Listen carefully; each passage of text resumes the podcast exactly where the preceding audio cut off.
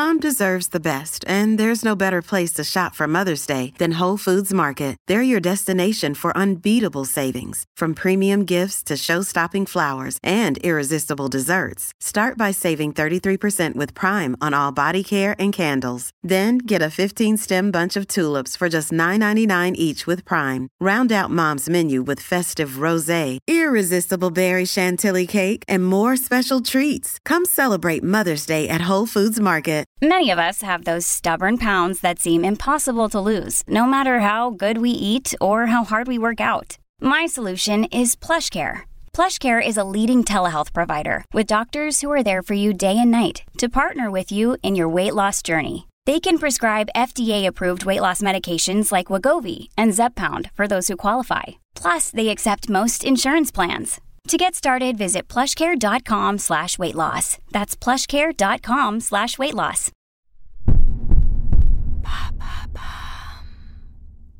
Est-ce une mauvaise habitude de sauter des repas?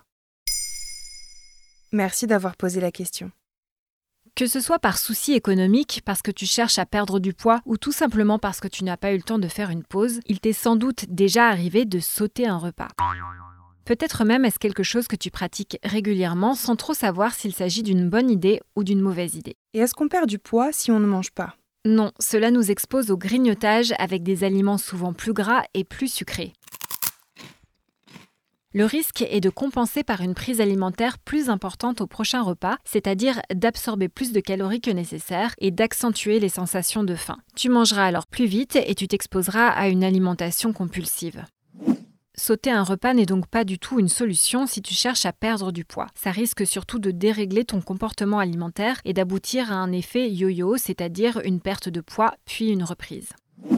Dans l'émission Ça va beaucoup mieux du 7 août 2022 sur RTL, Aline Perraudin, directrice de la rédaction de Santé Magazine, rappelle aussi que sauter un repas fait perdre en capacité de concentration et en énergie. Résultat, tu seras davantage fatigué.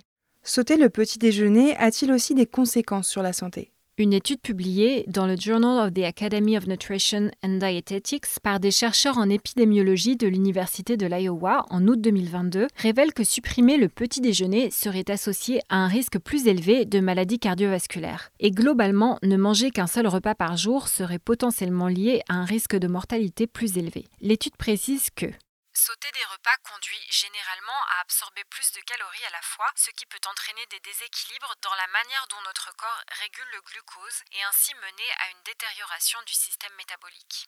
Les épidémiologistes de l'Université de l'Iowa pensent qu'il est important de ne pas consommer de repas trop rapprochés dans le temps. Ils recommandent de faire entre deux et trois repas bien répartis tout au long de la journée. Mais que faire lorsqu'on n'a pas faim? Dans ce cas, le docteur Jean-Philippe Zermati, nutritionniste et fondateur du groupe de réflexion sur l'obésité et le surpoids, interviewé par Santé Magazine, préconise d'attendre que la faim se manifeste d'elle-même. Elle indique que ton corps a besoin d'énergie. S'il n'est pas possible d'attendre ces sensations en raison de contraintes professionnelles ou sociales par exemple, tu peux choisir un plat léger et ou éviter l'entrée et le dessert.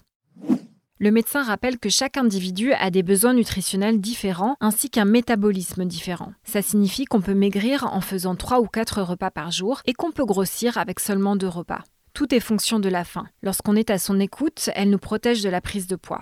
C'est pourquoi il est important d'apprendre à bien identifier les sensations de faim et de satiété. Régularité et équilibre sont des éléments clés pour l'organisme. Si tu rencontres des problèmes pour maintenir cet équilibre, tu peux t'adresser à un médecin nutritionniste, puis à un diététicien qui viendra t'aider à mettre en place une routine nutritionnelle sans jamais faire l'impasse sur le plaisir d'un bon repas. Maintenant, vous savez, un épisode écrit et réalisé par Émilie Drujon. Ce podcast est disponible sur toutes les plateformes audio et si cet épisode vous a plu, n'hésitez pas à laisser des commentaires ou des étoiles sur vos applis de podcast préférés.